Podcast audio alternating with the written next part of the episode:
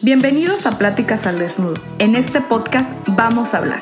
Y vamos a hablar de esos temas que tenemos guardados, que no nos atrevemos a contarle a nadie, de esas experiencias que nos han marcado. Se trata de hablar con la verdad y sin miedo al que dirán, de desnudar nuestros sentimientos y compartirlos en un espacio seguro. Bienvenidos a Pláticas al Desnudo. Hola, ¿qué tal amigos? Bienvenidos a Pláticas al Desnudo. Mi nombre es Paula Larcón y en este episodio vamos a hablar. El tema de hoy es enfermedad de la estación o trastorno afectivo estacional. Sí, es una enfermedad mental y amigos, déjenme decirles que yo creo que la tengo. Pero, pero, pero, yo no soy un profesional, yo no soy un experto. Así que quédate hasta el final y comparte este episodio porque el día de hoy viene toda una profesional y una experta en el tema de salud mental, quien es quien nos va a sacar de dudas y nos va a decir, pues, qué es todo esto de la enfermedad de la estación. Adelante, Sara, bienvenida. Qué hermosísima presentación la de usted. Muchísimas gracias, mi Pau. gracias. a vamos a platicar, mi Pau? Pues mira, o sea, yo te voy a platicar cómo me sentía por acá en, en Japón. Me di cuenta que no soy una persona de invierno. O sea, de verdad, me, me, me molestaba mucho hasta levantarme, me causaba conflicto, me sentía me siento, porque todavía estamos ahorita en, invierno, y me siento como, como cansada, cansada, cosa que no me pasa en el verano. O sea, aprendí a conocerme, aprendí a conocerme en este tiempo y me di cuenta que esta situación me pasaba mucho en invierno, sobre todo también en las épocas de diciembre. Yo sé que porque pues la familia está lejos y fiestas y todo esto, entonces uno está acá y pues también resiente eso. Como que todo, como todo se va juntando. Oye, Sara, pero primero cuéntanos tú, o sea, quién eres, a qué te dedicas, cómo nos puedes ayudar. ¿Verdad? me metí directito así que a ver qué te pasa a ti. Me metí directito al chiste y, bien agradecida contigo, mi Pau. Este, pues bueno, yo soy Sara Álvarez eh, vivo en México, en la ciudad de Celaya, Guanajuato. Eh, soy psicóloga clínica, pero bueno, me encanta la psicología clínica, que mucho de lo que vamos a trabajar hoy, a platicar hoy, es mucho, tiene más que ver con el área de psicología, pero también la base de psicoterapia. Entonces, soy psicóloga clínica, egresada de la Autónoma de Guadalajara hace millones de años y actual, este, bueno, también especialista en psicoterapia gestal y subespecialista en psicoterapia gestal de pareja. Ya tengo aproximadamente 15 años trabajando en práctica privada, pero justo lo que, lo que, lo que, estás, lo que me estás compartiendo, ¿no? A partir de, de, que cada vez hay más ampliaciones de conciencia, más espacios como el tuyo, de alguna manera nos da, o sea, de pronto pasa un fenómeno bizarro en, el, en la consulta llegan más pacientes. O sea, te puedo decir que hace 15 años que yo estudiaba esto, me decían, te vas a morir de hambre, no hay tanta consulta. En una ciudad chiquitita como es Celaya, Guanajuato, acá en México, te imaginabas que de tres pacientes y listo, pero con estos maravillosos espacios como el tuyo, donde hay mayor ampliación, donde hay una ampliación de conciencia, todo el mundo se empieza a identificar. Entonces, hay un vehículo como tal para poder promover la salud mental, porque de alguna manera fue o sea, fuimos muy negligentes con salud mental durante muchos años hasta que entre pandemia, entre ahorita que me platiques toda tu experiencia con el trastorno afectivo estacional, nos vamos dando cuenta de, ay, güey, si no es este, si, si, no está bien la parte mental, emocional, si no tengo una, como dices, aprender a conocerte a ti mismo, estamos fritos, o sea, puedes tener la mejor, todo el cuidado del mundo, hipertensión, diabetes, bla, pero el que manda con la pena es tu sistema nervioso central.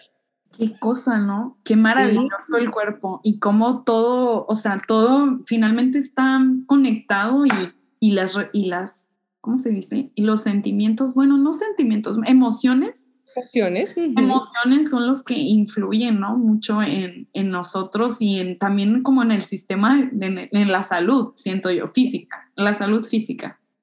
Claro, completamente. O sea, es como, mira, va junto con pegado y por eso eh, una base es importante la psicología clínica, pero también yo siempre recomiendo y, piensan que le tiro a los colegas y no, no es de, nunca es en esa intención, pero siempre hago la sugerencia que tu psicólogo tenga un área de especialidad. ¿Por mm. qué? Porque un área de psicoterapia, por ejemplo, yo me especialicé en Gestalt, es, una, es un esquema de psicoterapia eh, em, alemán cuya traducción es totalidad. Y justamente lo que dices, ¿no? Una persona total y completa es mente, emociones, es cuerpo, o sea, hay una totalidad, no, no estamos aislados, sino es este, como dice, las emociones, hay personas que la reflejan muchísimo en cuerpo por mecanismos de defensa, ahorita que está, que me platicas del, bueno, que vamos a platicar del trastorno afectivo estacional, o sea, por más vitaminas que te metas, que es, una, es, algo importante, obviamente, y tu sistema es increíble, tu cerebro manda, sí, pero también si andas bajoneado, si andas, este, ya tienes un rato triste, que ya se está empezando a transformar en una depresión, lo vas a empezar a resentir en cuerpo. Si no tienes una vía de expresión, obviamente gastritis, colitis, México es number one para hipertensión, o sea, porque al final no existen estas culturas de prevención. Entonces, eh, insisto, la psicología es un área bellísima, pero limita porque es como, como, o sea, como un diagnóstico. Pero aquí lo importante es que el psicólogo que te diagnostica sepa qué hacer con eso. O sea, que tú no te identifiques con, ah, bueno, tengo depresión, entonces ya valió madre, entonces ya voy a ser persona deprimida para toda, o sea, para siempre, sino no, ¿qué vas a hacer con esto? ¿Quién eres y qué herramientas tienes para sobrellevar los trancazos de la vida? Sí, ahorita vamos a ir a ese, punto, pero entonces, ¿cómo ves? O sea, muchas personas que estábamos, yo soy pues norteña, para empezar. de, de, Hermosillo, una ciudad donde hace muchísimo calor, o sea, llegamos a temperaturas de 50 grados este, en Sonora. Y pues nada, yo decía que yo odiaba el calor yo decía que el calor, o sea, qué horror, el calor, ¿no? Qué horrible. Hasta que a Japón. Mira, ahorita te digo cómo se le llama, pero literal, esto es una apreciación. Todo aquello que tuve no valoré y ahora siento que he perdido. Bueno, así yo creo igualito porque pues llegué a Japón y me tocó una época donde hacía mucho frío y vivía como en una zona de montaña que había mucha nieve. Era la primera vez que yo conocía la nieve. Entonces, encantadísima, o sea, a mí me, me gustó muchísimo, yo era feliz y así todo, pero conforme pasaban los días, este, no sé, o sea, no me gustaba que hiciera frío, me dolía el cuerpo, me sentía mal, yo no quería salir, quería estar en mi casa todo el día. Y bueno, mm, como que dejé de disfrutar eh, esta temporada o, la, la sensación de sentirme así, me empezaba también a deprimir, yo pensé que eran como que muchos cambios que había tenido por mudarme y así. Pero tengo cuatro años acá y, o sea, y ya me di cuenta que definitivamente, o sea, cada, cada invierno. Entrando el invierno. Entrando el invierno, o sea, me pongo hasta de malas, este, no quiero salir de mi casa, me siento mal, o sea, hasta, sí, o sea, hasta me duele la cabeza, me siento dolor en el cuerpo. Eh, no sé, me siento, no me siento yo. ¿Qué es lo que te pasa? O sea, empiezas a estar, o sea, te empieza a dar flojerita, ya no te quieres levantar, ya como que no lo que antes disfrutaba, o sea, ¿cómo, ¿cómo se te empieza a presentar? Así, así como estás diciendo, o sea, por ejemplo, yo soy una persona que me gusta hacer actividad física y me gusta andar como la, oh, de turista, de turista en mi ciudad. Entonces, llega el invierno y yo ya no quiero hacer nada, o sea, ni siquiera Mm, sí voy, sí, este, voy al gimnasio, por ejemplo, pero voy porque yo sé que después del gimnasio me voy a sentir contenta. Pero realmente no, no, me entusiasma como en otros, como otro día, como un día soleado. Sí, o sea, no, no, o sea, sí, y me siento como, ajá, las, las actividades que me, que me llama la atención hacer o que son fuera, porque normalmente son fuera de casa, no, no las quiero hacer, ni me, llama, ni me llama la atención. No quiero. O sea, se me va el interés, de alguna manera empiezo a hacer las cosas porque tengo que, pero ya no es tanto mi decisión. Sí. Si no, no lo hago por mí, nadie lo va a hacer.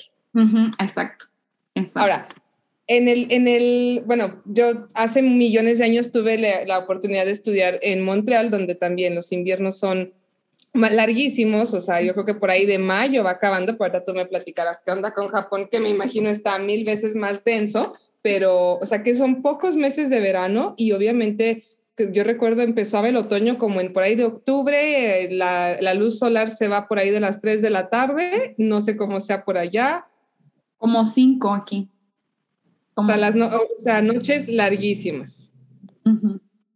¿Y, y, cuánto ¿Y cuántos meses de invierno se avientan? Fíjate que ahí son muy, pues, aquí donde yo vivo, yo vivo en Kioto, eh, las estaciones sí son muy marcadas y duran lo que, lo que, tienen que durar. Cuatro meses, cuatro o tres meses son, ¿verdad? No me acuerdo. Lo que dura cada estación. Pero sí son súper marcadas de que invierno, este, nieve, eh, nublado, muchísimo frío, así. Eh, primavera, pues precioso, ¿no? Las flores, cosas, sol, cosas, sol, todo precioso. Precioso, hermoso. Verano también es muy intenso, muy marcado, muy húmedo. Llueve, o sea, muy, muy, muy marcado.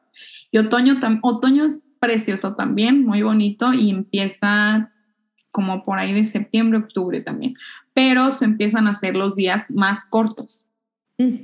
Todavía hay buen clima, pero ya no me encanta por, por eso que siento que no me rinde el día ahí hay algo. Es que fíjate, o sea, el, trastorno afectivo estacional, mm, al final, mira, que es entender lo siguiente. Tú al ser un ser humano, o nosotros al ser seres humanos, seres sintientes, eh, emocionalmente tenemos un sistema límbico. Este lo vemos en Intensamente de Pixar, entonces ah. es esta parte de el enojo, la tristeza, la alegría, el miedo, o sea, entonces nuestro sistema límbico es el, que, el encargado como tal de generarnos reacciones emocionales, ¿no? Entonces, ¿qué nos dice la salud mental?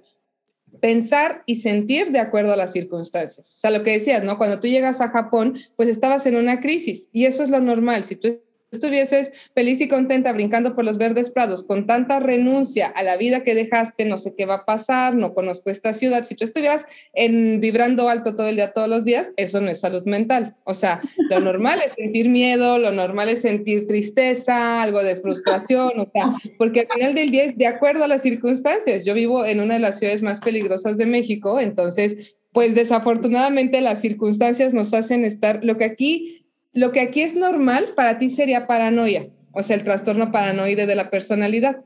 ¿Por qué? Porque aquí es normal dejar el teléfono en la oficina para que no te vayan a asaltar, o sea, qué cosa tan espantosa, pero el ambiente te va marcando de cierta manera la reacción emocional, ¿no? Entonces, es entender que o sea, una tristeza es normal. Somos seres sensibles, somos seres sintientes, entonces no podemos estar eh, brincando por los verdes prados, vibrando alto todos los días, porque al final eso tampoco sería salud mental.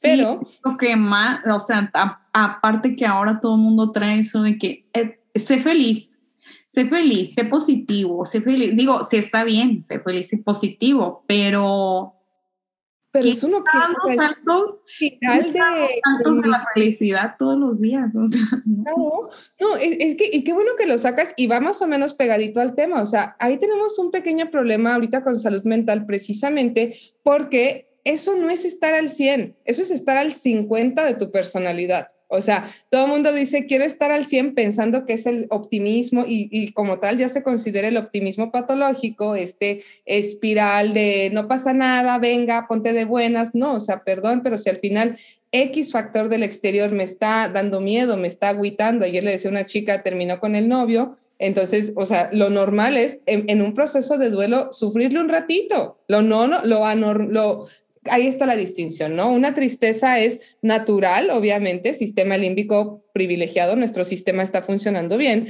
pero que, eh, ahí está la distinción. ¿Qué empieza a ser un sentimiento, un trastorno? El periodo de tiempo. Y ah. esto es lo interesante con, este, con el trastorno afectivo estacional, porque literal va por estación.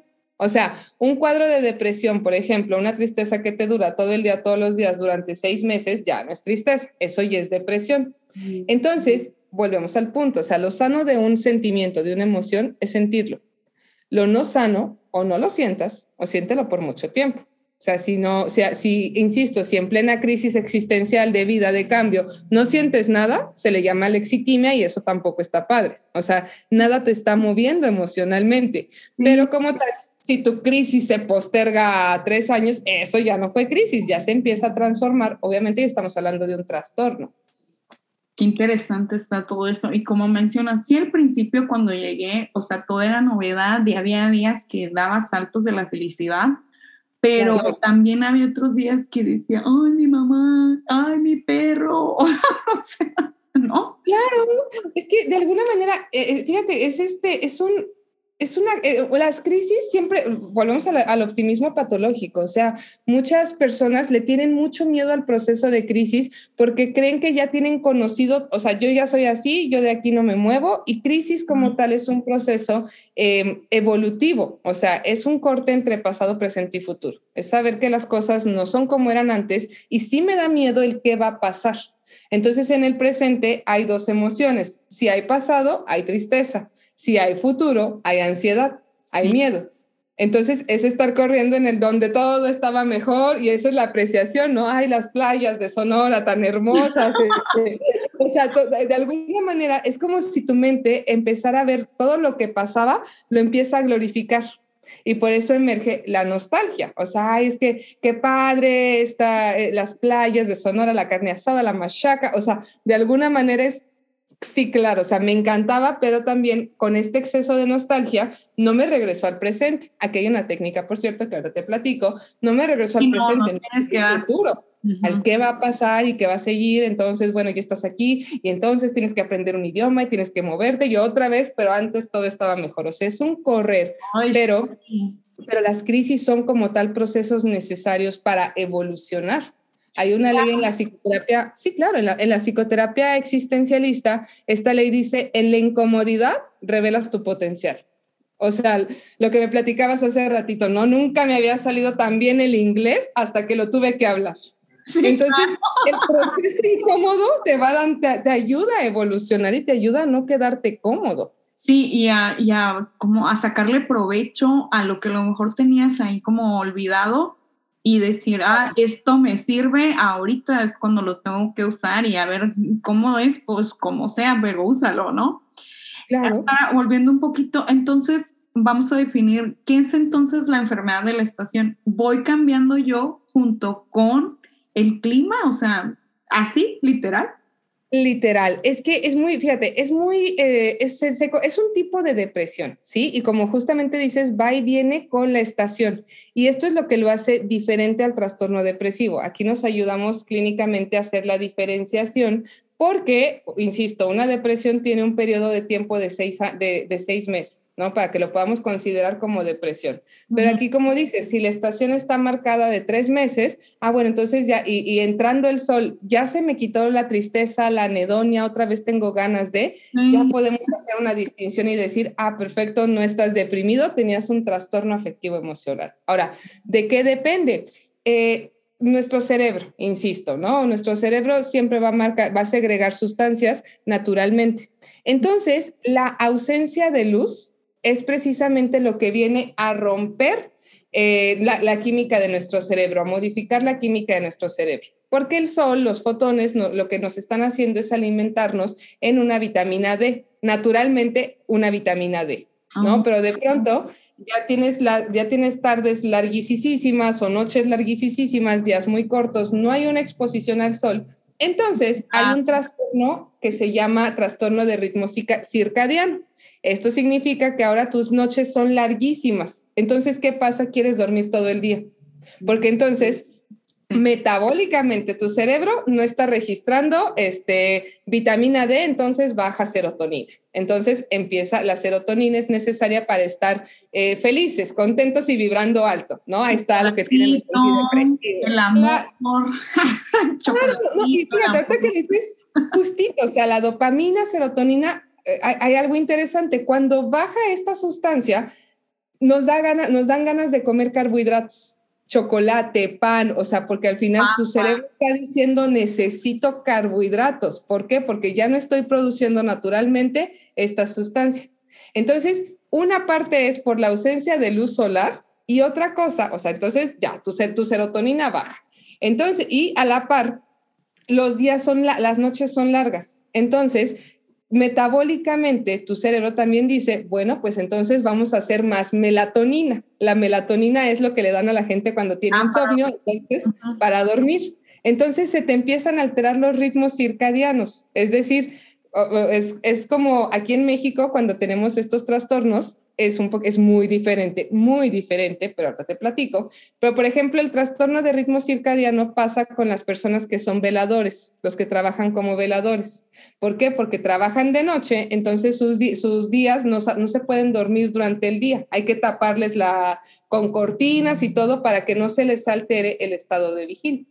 Pero entonces, ¿qué pasa? Metabólicamente hablando, produces melatonina, te quieres dormir todo el día y ahí está. Así que es como un cóctel padrísimo para que empiece a emerger la depresión.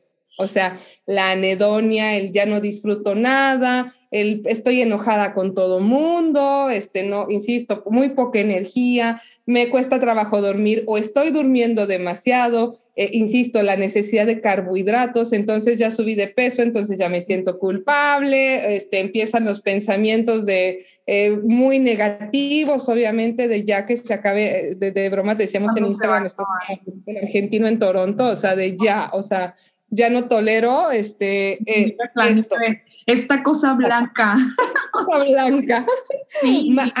Eso es lo que pasa. Sí, ay no, es que de verdad sí es un tema y qué maravilloso todo lo que nos estás platicando del cerebro. O sea, toda esta química que se hace en el, y tú, mira, ni en cuenta, ¿no? Claro, es que hay, así como, es un estilo, bueno, un esquema y por eso es importante lo que te decía psicólogo, psicoterapeuta y la verdad, no perdamosle un poquito el estigma al tratamiento psiquiátrico, a los medicamentos, al fármaco, porque no todo el mundo es candidato, obviamente, porque nos podemos vitaminar, hay muchas, este, hay muchas técnicas, obviamente, que nos pueden ayudar, pero si ah, la depresión endógena es por más alto que vibres y por más meditación Dalai Lama, té verde, yoga, si tu cerebro no lo está produciendo, se llama depresión endógena. Si tu cerebro ya no está produciendo serotonina, con la pena, o sea, requieres un fármaco que te ayude a trabajar con, yo no sé con esta química. Perdón, yo no sé por qué la gente tiene como que tan mal estigma que tomar medicamento. Yo la verdad yo preferiría ir así como contigo, con, ¿sabe qué, doctor? deme, todo, deme toda la farmacia. Candyland. sí, o sea, yo ya, pero digo, también es parte del proceso, supongo yo, el fármaco y el saber qué realmente tienes en la cabeza, ¿no? O sea, qué te está afectando porque también puede ser como que la pastillita de la felicidad y o las drogas, vivan las drogas y todo eso. ya después, doctora, necesito. Eh, eh, ahí está, claro. O sea, por, eso. No, eh, no es problema. Sí, no, y es lo que te platicaba. O sea, hay, hay este, hay, hay, nunca va a ser tirarles a los colegas, aunque piensan que eso hago. Pero de verdad, un psicólogo es entender la distinción y hasta dónde llega cada quien. Aquí en México es muy común la terapia alternativa porque nadie quiere ir a psicoterapia, nadie quiere confrontarse con sus issues, hacerse responsable. Entonces, y la alternativa no es mala, pero hay candidatos. O sea, si traes una, si ya estás hablando de una temática clínica como lo es depresión, híjole, el reiki, la buena vibra no te va a sacar, te va a ayudar, y eso es lo que es importante, ¿no? Lo que dices los chochos. Hay mucho estigma todavía alrededor del fármaco porque al final del día había mucha ignorancia. Entonces, la misma ignorancia se transforma en miedo y el miedo siempre va a perpetuar el estigma. Entonces es impresionante cómo en México eh, es, la gente muere de diabetes de un día, o sea, todo el día, todos los días, esa es nuestra prevalencia. No hay una cultura de prevención como tal, pero le tienen más issue a, este, a que se inyecten insulina y prefieren como tal eh, que sea lo que Diosito quiera y que te... ¿Sabes? O sea, hay, un, hay una temática de no me toca a mí que alguien más lo haga. Entonces, Por ejemplo, Sara, ah, perdón. No, no, no, dime. Por ejemplo, Sara, eh, ahorita que estamos hablando, hombres, mujeres, ¿a quién tienen más este tipo de trastorno, de trastorno de la estación? ¿Tú quién crees? Mujeres, 100%. ¿Por qué? Sí, sí, sí, sí. ¿Por qué crees que pasa? más eh, sensibles? ¿Somos más sensibles como que a los cambios? De, entrada y porque acuérdate de algo muy interesante, e incluso en los procesos de duelo nos afecta todo un poquito más a nosotras por la temática hormonal. Por aquí tenía el dato, te lo iba a pasar, pero mm, bueno, te lo, te, te, lo no, no, quería confundirme, pero efectivamente nos pasa más a mujeres, somos más propensas a este trastorno las mujeres porque a final del día nosotras tenemos la temática hormonal. Entonces, de alguna manera, es, es, un ejemplo chistoso, pero por la misma segregación de serotonina, ¿no? Los hombres en un proceso de duelo, en 20, o sea, si un duelo de pareja, por ejemplo, por cada día, por cada mes que estuvieron en esa pareja, van a tardar 28 días. Y nosotras, por cada mes que estuvimos en esa relación, vamos a tardar tres meses. Entonces, Con por, la, el proceso hormonal. Entonces, pero hay, o sea, ahora sí que hay, hay, buenas y malas en todo esto, ¿no? ¿Por qué también, o sea, por qué la prevalencia es mayor en mujeres? Porque de alguna manera, si nos vamos un poquito a la temática sociocultural, porque, no porque de alguna manera nosotras es más factible que nos que, suframos, por así decirlo, ¿no? La temática sociocultural hace ver esto como algo vulnerable. Entonces, los índices de etiología, de incidencia, no están claros, pero por lo siguiente, porque es más factible que una mujer vaya a terapia y entre las estadísticas a que un hombre vaya a terapia. Entonces, por esa razón, la etiología, o sea, la evidencia demuestra que es más factible, más propensa en mujeres, puede ser una temática por lo, que te decía las, las edades, o sea, hay edades como hay una edad por decir, me va, pues soy propensa a que me pase esto. Soy más propensa entre 20 y 40 años. O sea, el, el, el pleno, ya, no, niños, no adolescentes, pero sí adultos, de, adultos antes de llegar a ser adultos mayores. ¿Por ah. qué a los 40? Porque a los 40 estamos, ya estamos hablando de menopausia y andropausia. Mm. Entonces ya la base hormonal baja y ya es otro proceso. Entonces, entre 20 a 40 años, sí o sí, o sea, es, mayor propensión a, a, sufrir este trastorno afectivo estacional. Pues le voy poniendo palomitas a todas esas. Ay, mire qué emoción. Palomitas a todos los síntomas que, bueno, ahorita pues los estás describiendo perfectamente. Y bueno, ahora ya, ok, tengo, me me doy cuenta o me diagnostico, me puedo autodiagnosticar, me doy cuenta que tengo esta enfermedad, ¿cuándo es bueno pedir ayuda o qué puedo hacer para... Sí, ¿cuándo es bueno pedir ayuda primeramente, no? Fíjate, ahorita que, que, lo dices, y es, es, lo que te compartí al principio, y por eso me encanta tu espacio. O sea, eh, obviamente, no es, mm, si nos metemos a Google, obviamente vamos a salir todos diagnosticadísimos y todos vamos a decir sí soy, ¿sí? Pero, eh, pero aquí hay algo importante. Eh, obviamente hay mucho, insisto, estigma al respecto de un, de un autodiagnóstico, porque obviamente quien te va a hacer el diagnóstico asertivo va a ser un psiquiatra, un psicólogo o un psicoterapeuta, ¿sí? Pero al final del día, el hecho de que tengamos esta información ahí afuera ya nos hace responsables. Y entonces ya eh, espacios como el tuyo se empiezan a transformar, y esto está increíble, en una genuina cultura de prevención. ¿Por qué? Porque, ojo, estoy poniendo el tema ahí afuera. ¿Quién se identifica? Entonces yo estoy escuchando el podcast de Pau, ah, perfecto, me estoy identificando. Aquí es cuando empiezo a decir, no es normal. O sea, yo sabía que esto no era normal. ¿Por qué? Porque como bien dices, mucho tiene que ver con el autoconocimiento. Y entonces de pronto, eh, insisto, cuando queremos dormir todo el día, eso es eh, algo muy base en la depresión. La flojera, la baja de energía total. Entonces, justamente cuando uno empieza a normalizar esto, es cuando nosotros como profesionales de salud mental nos queremos, los queremos ahorcar a ustedes como pacientes porque llegan con unas crisis marcayoradas que quieren que se lo solucionemos en un día y no se va a poder. O sea, al final del la pastilla.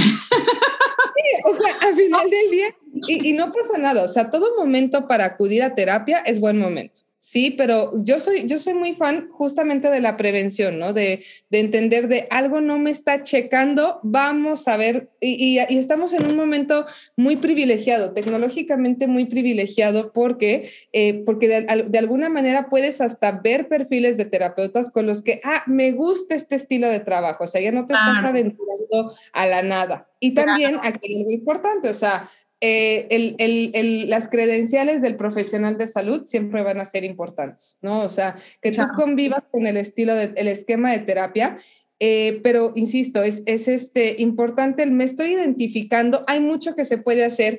A veces no somos candidatos al medicamento, esto está bien. A veces con, con, las vitaminas es más que suficiente. El chocolate amargo, la alimentación, hay muchos alimentos que, que nos ayudan, obviamente, a esta síntesis de serotonina, de dopamina, de este, de los omegas como lo son los peces, este, curiosamente el huevo tiene muchísimo, nos ayuda mucho con la vitamina D. A mí no me gusta, pero bueno, o sea, si no, si no me voy a vitaminar químicamente.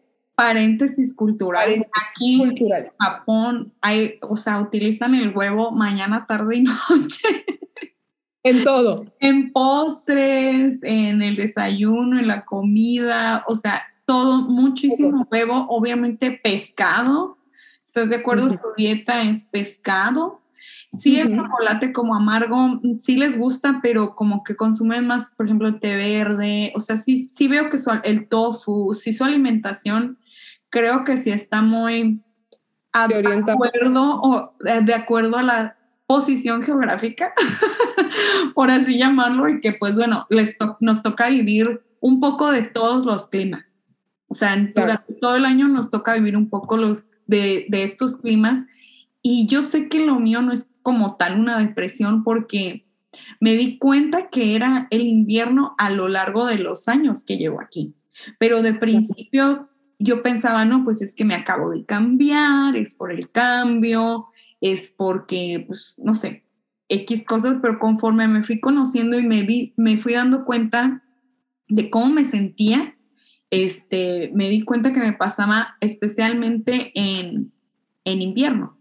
Y ahora, este otro factor que platicábamos un poco antes, también este un poco duelo como de las fiestas que ya se acabaron, que entras como en una, pues como que ya se fueron todos a su casa, los que, los que convivieron con su familia, privilegiados.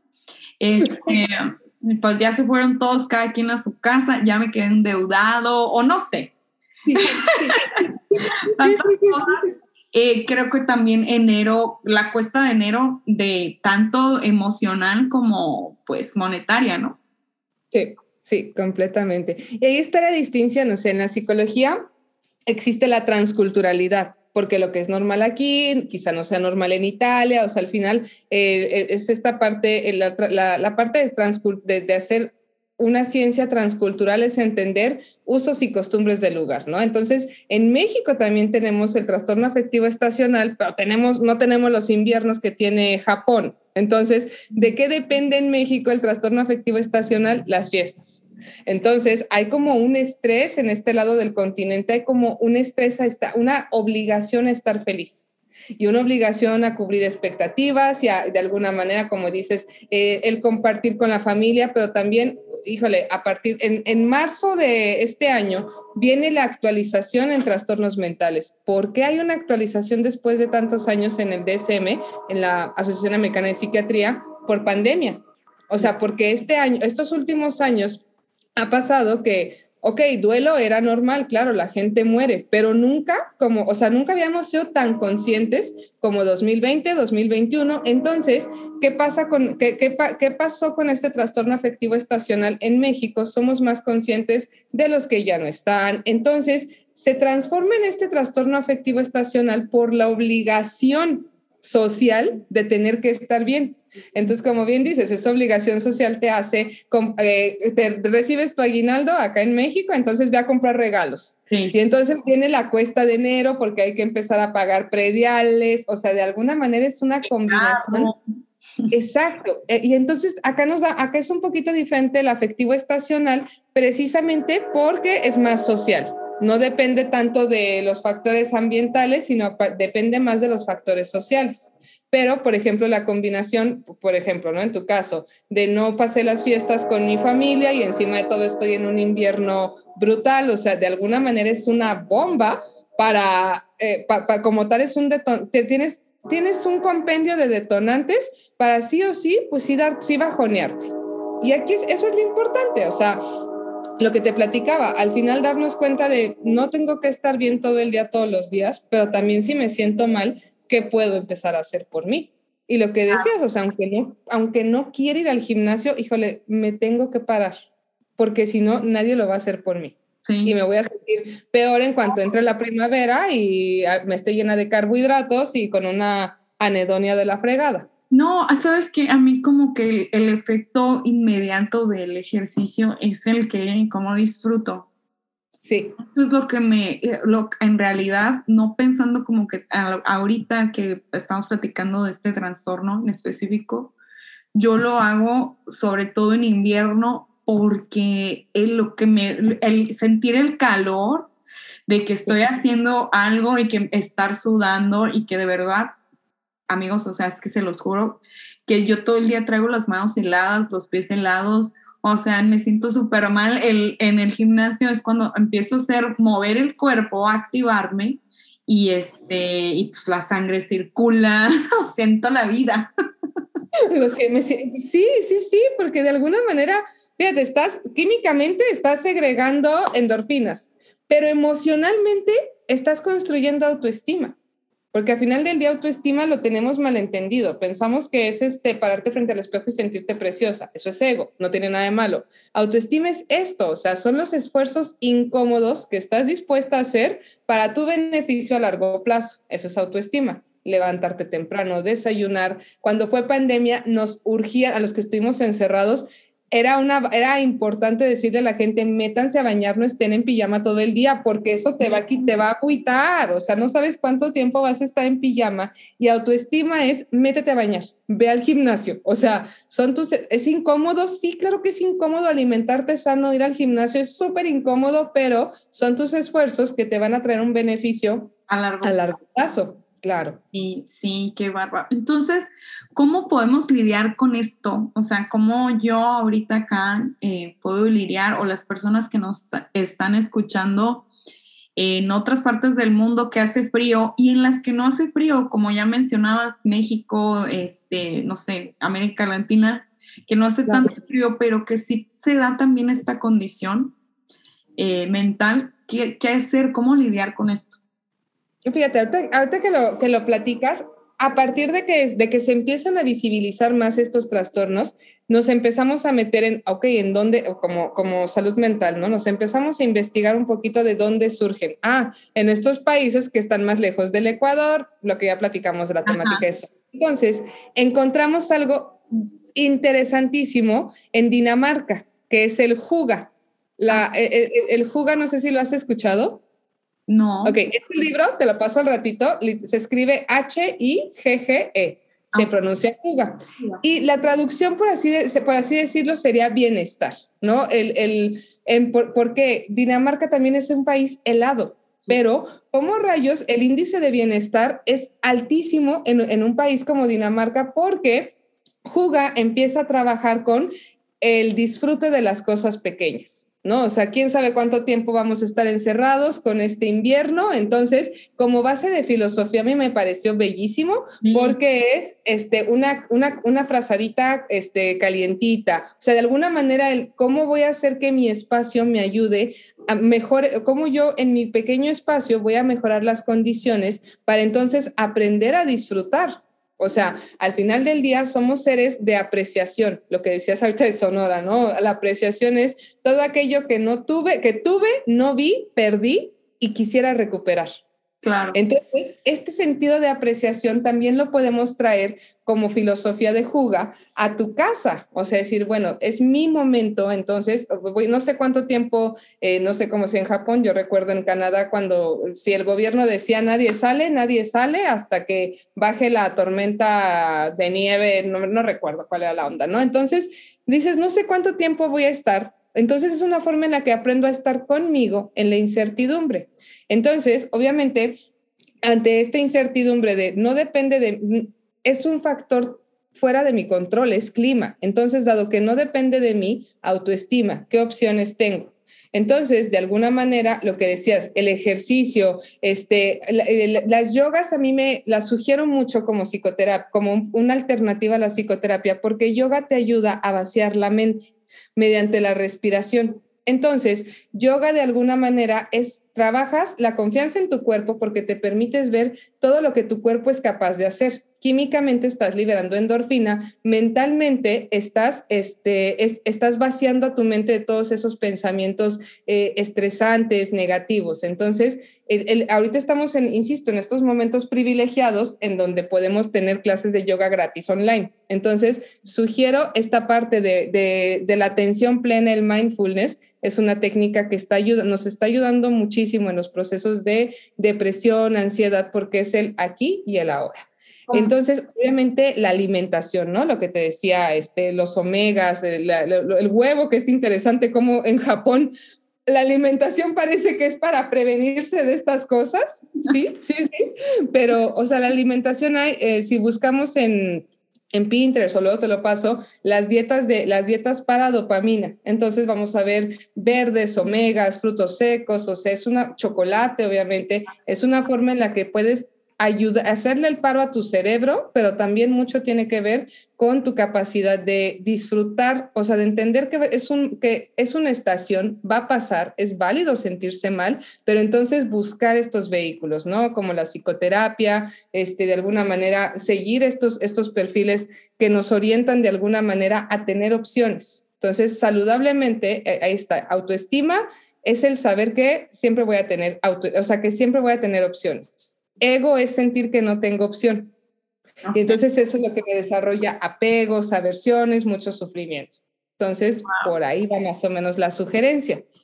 Sí, ah, ya a recapitular es checar tu alimentación, eh, hacer una actividad física, eh, recomendable yoga y este, pues eh, buscar esas cosas que te hacen sentir bien en el día a día, ¿no?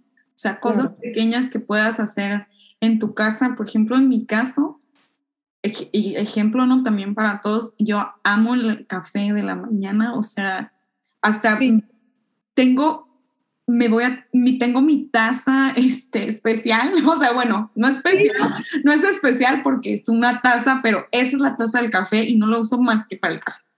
Sí, sí, sí, sí, no, no, va agua, no va eh, el café, o sea, es como que un pequeño ritual que me gusta hacerlo a mí. Ahí está, sí, justo, justo. Ah, tomen nota, chavos, tomen nota. Tomen nota y de verdad que te sugiero muchísimo eh, eh, investigarte esta parte del fuga. Eso es danés, pero lo que acabas de decir, el desarrollar ritualitos acá, obviamente no tenemos estos inviernos, pero acá somos de la mañana, poner las velitas, el, incienso, o sea, de alguna manera es el, vamos a estar aquí todo el día, entonces hacerlo lo más agradable y darle ese significado, como dices, tu taza tiene tu significado, es tu ritualito, de ahí, esas son las opciones que tú vas generando y de ahí te vas agarrando. En lo pequeñito hay mucho significado. Eso, amigos, para sobrellevar el invierno y la cuesta de enero. la cuesta de enero de la, mejor manera posible, ¿no? O sea, mentalmente, eh, yo sé que a todos nos cuesta, es que a todos nos cuesta eh, la separación, las deudas y mil preocupaciones que se vienen ahora en, enero, febrero y como dices, hasta marzo más o menos están este, acomodando las cosas. Pero bueno, así las, así, así esto, por acá, conclusiones, ¿qué opinas? ¿Qué, con, qué las, ¿Con qué se quedan los, los que nos están escuchando? Que, Ojalá que con mucho. ojalá que, ojalá que haya servido y como dices, conclusiones.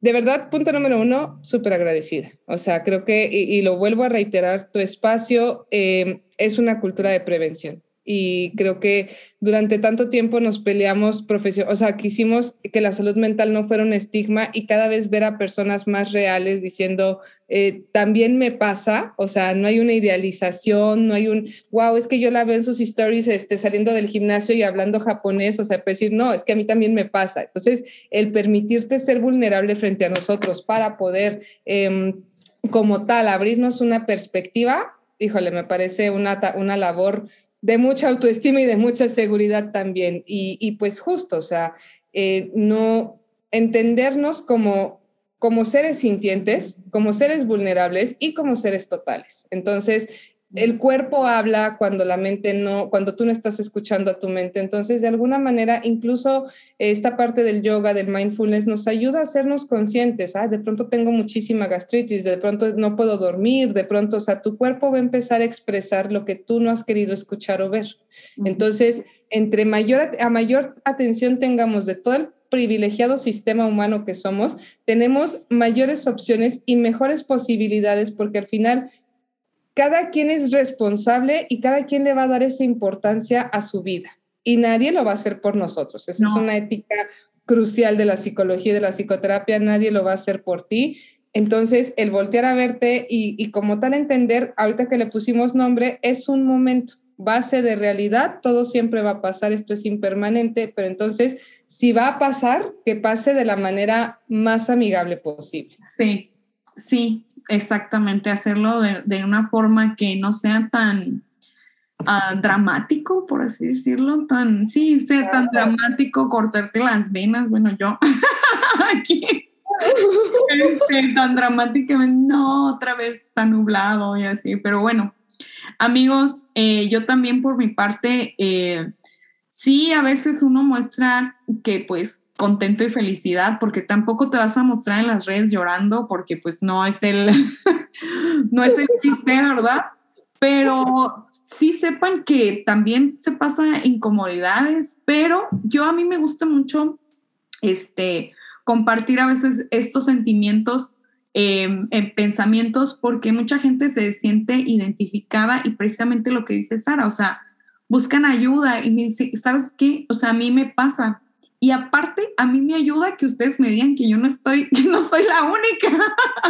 Sí, sí, a veces me siento que digo, ay, es que estoy yo loca, a mí nomás me pasa esto. Y me ayuda mucho que digan, no, pues es que yo también. ¿Y qué haces, Pau? Pues yo hago eso, hago lo otro. Y también ustedes que me compartan qué es lo que hacen eh, para, pues, no estar en depresión, o sea, en ponerse un poquito en otro mood, ¿no? Leer un libro, como el Sara nos recomienda. Este, yo aquí les voy a dejar todo eh, lo, eh, lo, que ella nos recomienda en, en, las ligas. Y pues, Sara, ¿dónde te pueden encontrar para que comparten contigo? Hay que seguir compartiendo porque, no, hombre, ya me diste cuerda, entonces sigamos compartiendo y luego te toca a ti venir a platicarnos a nosotros. Este, muy honrada de nueva cuenta y me encuentran como en Instagram I'm Regularly Happy y M Regularly Happy y en Facebook como Regularly Happy. En Spotify todavía existe el podcast, pero apenas vamos a retomar segunda temporada, entonces vamos lento, pero igualito. Regularly Happy. A mí es que me invitas a tu podcast. Oh, nena, pero inauguras la segunda temporada. Ya me, invité sola, como siempre. Ah, es que eres bienvenida, querida. Pues tenemos mucho, mucho, mucho, mucho que compartir. Sí, sí, tenemos mucho que compartir, mucho que platicar y además que ustedes también nos platiquen si se sintieron identificados con el episodio, si creen que les puede servir a alguien más, pues por favor compártelo, compártelo con quien tú quieras Muchísimas gracias, Sara, otra vez. Este, bienvenida para platicar de otros temas. Estoy segura que, que hay otros que por ahí tenemos para aventar. Tenemos para aventar mutuamente y justo, compártanlo porque nos van a hacer un favor sototote a psicólogos y psicoterapeutas que ya lleguen más identificados. Entonces, sí, eh, para, para algo Pau está, está grabando este episodio, compártanlo. Háganos ese favor a todos los psicólogos y terapeutas. Bueno, muchísimas gracias. Esto fue Pláticas al Desnudo. Nosotros nos vemos la próxima. Bye bye. Bye bye. Muchas gracias.